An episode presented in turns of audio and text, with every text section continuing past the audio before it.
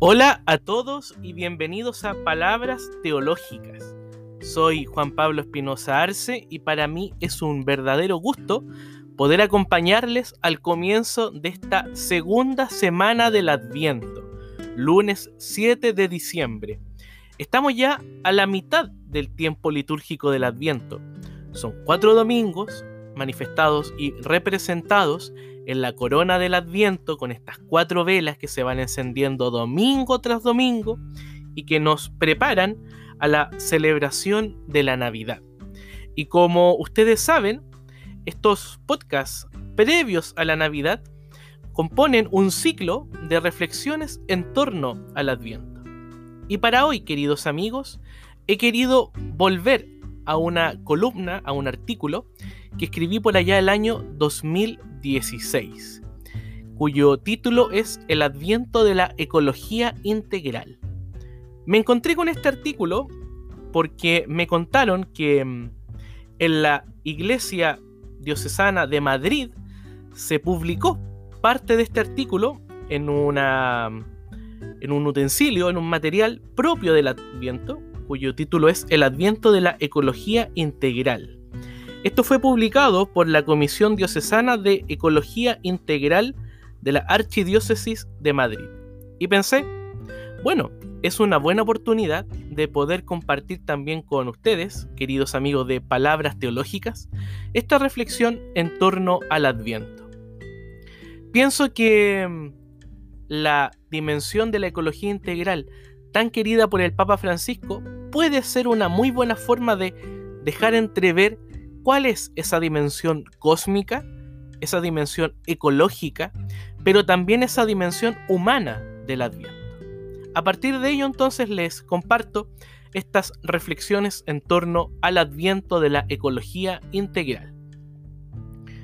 Si uno mira atentamente las lecturas proclamadas por la Iglesia en estos domingos del adviento, aparecen algunas referencias a lo natural, a la creación, a la vivencia del hombre con la creación y a la renovación cósmica que acontecerá en la vuelta del Mesías. Es por ello que he querido titular esta reflexión como el adviento de la ecología integral.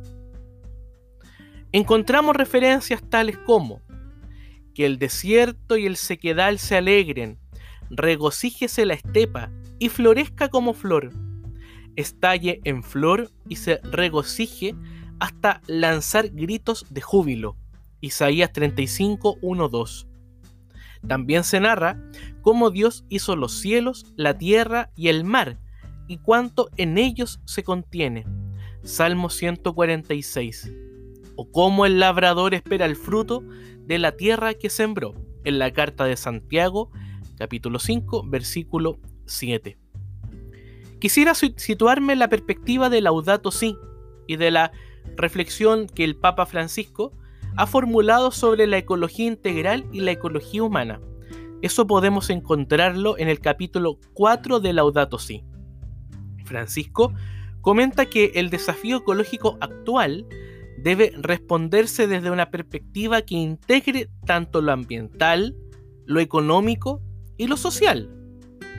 La creación es don de Dios y es tarea del género humano por ello, en el texto de la creación del Génesis, en el capítulo 1, cuando Dios le dice al ser humano, dominen la tierra, no es un dominar con una lógica de la explotación, no, es un dominar en cuanto a administrar, en cuanto que esa equidad, que esa justicia con la cual Dios creó todo, el ser humano también la sepa administrar y compartir.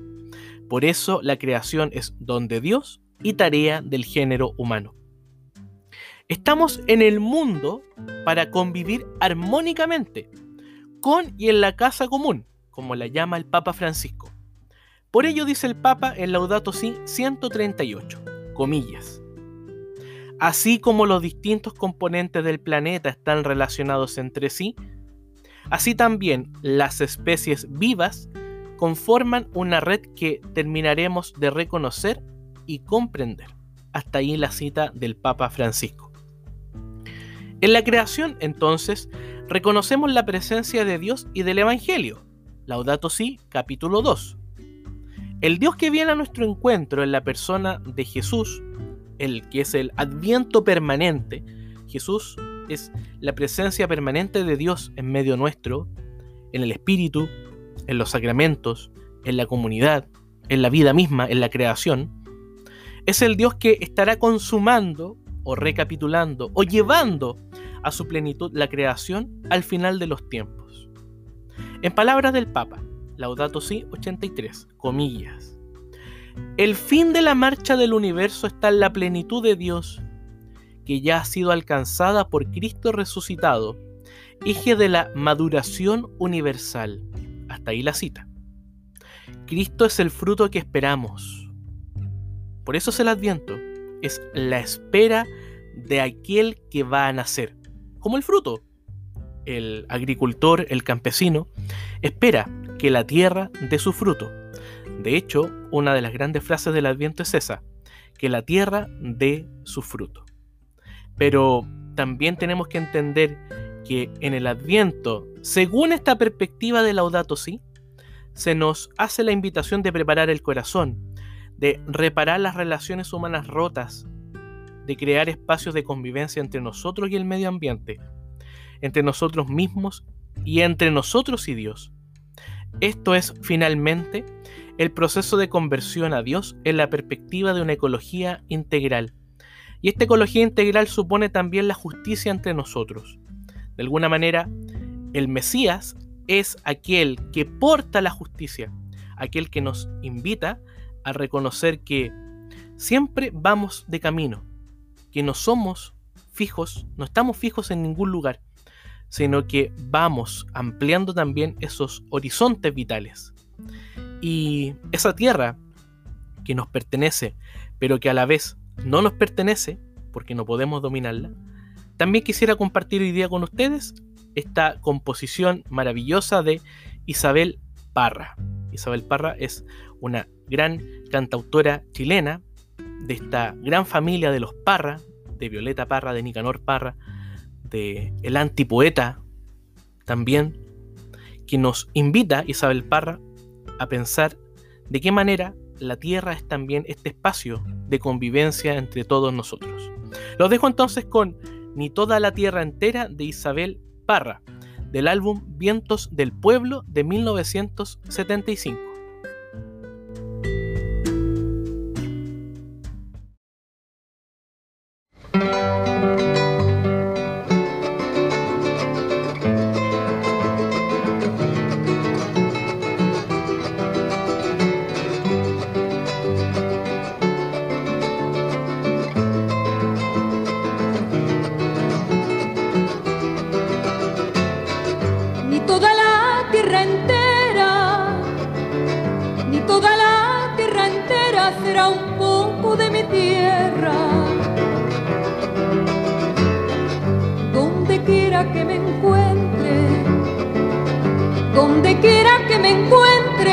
Siempre pasajera. Mi trabajo cotidiano, mis estrellas, mis ventanas se convirtieron cenizas, se convirtieron cenizas de la noche a la mañana.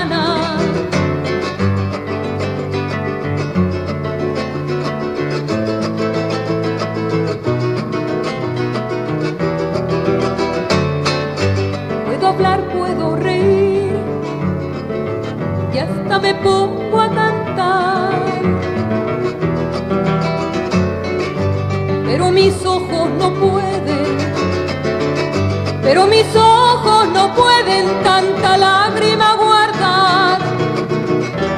A pesar de lo que digan, no me olvido, compañero, de que el pan que me alimenta, de que el pan que me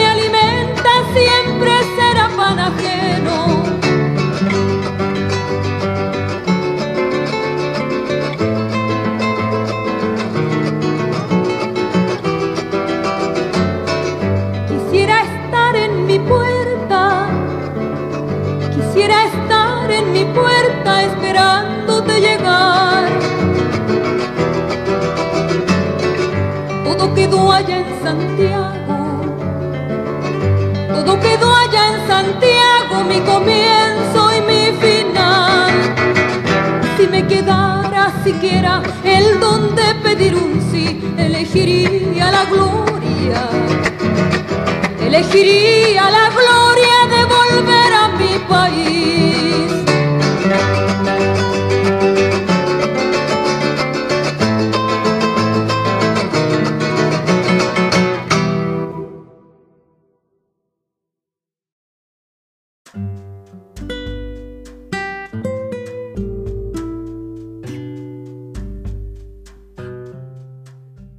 Ahí teníamos a Isabel Parra con Ni toda la tierra entera. Ni toda la tierra entera será un poco de mi tierra. Donde quiera que me encuentre, seré siempre pasajera. Mi trabajo cotidiano, mis estrellas, mis ventanas, se convirtieron cenizas de la noche a la mañana. Eso es la lógica del adviento. Pienso que puede ser también la clave de comprensión de que el verbo de Dios, Jesucristo, acampe entre nosotros. Acampar es muy distinto a instalarse. Acampar es ser siempre un viajero, un nómade, un peregrino. Eso hace Jesucristo. No es alguien que fija su morada de manera permanente, sino que se deja desplazar, como dice Michel Foucault en un libro maravilloso que se llama La hermenéutica del sujeto, que se los recomiendo. La capacidad de entender, por lo tanto, el adviento desde esa clave de acampar, de vivir en movimiento permanente, puede ser también una forma de vivir esta comunión ecológica en esto que estamos conversando de el adviento de la ecología integral. Así como Isaías recuerda que el desierto florecerá en los tiempos del Mesías, Jesús anuncia que los tiempos mesiánicos se inauguran con la apertura de los ojos, de los ciegos, de la rehabilitación de los cojos y de la sanación de los leprosos y de los sordos. A los últimos se les anuncia la buena noticia de la justicia. Dios hace justicia a aquellos que viven en la injusticia. Y siguiendo la perspectiva de Laudato Si, ¿cómo permitir que el desierto florezca? ¿Cómo posibilitar que la justicia reine sobre la tierra en nuestras comunidades, en nuestro país? Francisco nos proporciona una clave interesante. Construir una ciudad habitable. Laudato Si 143. Una ciudad habitable implica superar, por ejemplo, las lógicas consumistas del paradigma tecnocrático y apostar por la revalorización de la variedad cultural y de la vida de cada ser humano, y del ambiente en el cual vivimos. Hemos, por lo tanto, de optar decididamente por la construcción de espacios habitables y sustentables, por crear prácticas de bienestar, de manera de lograr una vida fraterna y feliz. Eso es el adviento. Nos invita a crear lazos de pertenencia, redes de comunión, espacios donde esa belleza de la armonía humana se pueda manifestar. La capacidad de acoger al otro, de dejar que, como dice el Papa Francisco, los otros dejen de ser extraños y se los pueda sentir como parte de un gran nosotros que construimos, es algo que nos moviliza a preparar el corazón para acoger al Mesías Jesús. Finalmente, Francisco Laudato Si considera que, a pesar del daño ecológico actual, igual existe la esperanza de un futuro renovado. Dice el Laudato Si número 61. Pero basta mirar la realidad con sinceridad para ver que hay un gran deterioro de nuestra casa común. La esperanza nos invita a reconocer que siempre hay una salida, que siempre podemos reorientar el rumbo, que siempre podemos hacer algo para resolver sus problemas. Hasta ahí la cita. La esperanza busca salidas. Se puede articular desde las prácticas de la ecología humana, de crear espacios de comunión, de la vivencia del bienestar como experiencia de futuro. Reconocer la felicidad, la fraternidad, la armonía, la belleza, la gratuidad del encuentro pueden ser instancias que humanamente nos hablen de la esperanza que es armonía y que nos viene como don del Mesías Jesús.